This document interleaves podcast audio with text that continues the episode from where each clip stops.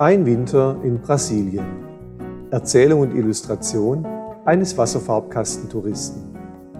Oder wie ich fast ein internationaler Klobürstenvertreter geworden wäre. Prolog. Wenn ich mal eine Reise tue, dann kann ich was erleben. Es gibt Tage, da denke ich voller Saudage an dieses persönliche Abenteuer zurück. Wenn ich nicht in Brasil gewesen wäre, wäre ich heute nicht der Mensch, der ich jetzt bin. Am Anfang kam ich mir so unheimlich naiv vor.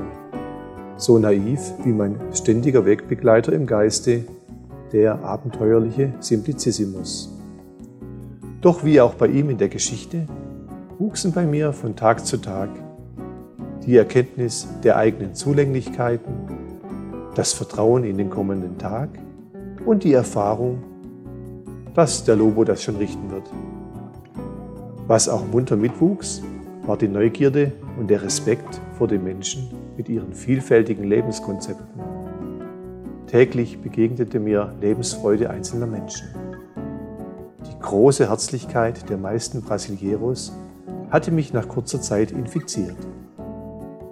Wenn ich aus meinem heutigen Blickwinkel unserer westlichen Leistungsgesellschaft an die Menschen dort denke, habe ich den Eindruck, dass sie trotz Schicksalsschlägen und ärmsten Verhältnissen wesentlich glücklicher, fröhlicher und reicher an Liebe in ihrem Herzen sind.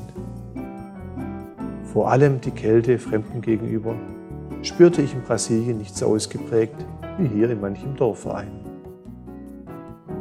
Der Leser könnte nun meinen, dass die Brasileros für mich die besseren Menschen sind.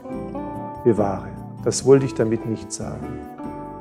Auch hier in meiner Heimat begegnen mir tagtäglich herzliche, feinfühlige Menschen und seit meiner Reise habe ich ein Stück weit gelernt, sie noch besser wahrzunehmen. Erst nach Brasilien gelangte ich zu der Erkenntnis, dass wenn ich nun wirklich nach Brasilien ausgewandert wäre, würde ich trotz alledem immer ein Gringo oder Alemao bleiben, also ein Fremder. Ja klar, ich gehöre hierher und werde nicht ohne Not meine Heimat verlassen. Glücklich sein soll einfach sein. Und ich arbeite noch weiter eine Weile dran.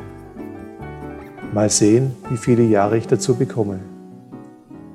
Tipp des Tages. Einfach sich mal in der eigenen Nase fassen, sie langziehen und dann vielleicht auch mal alleine verreisen. Oder wenigstens ein Langnasenfoto von sich machen.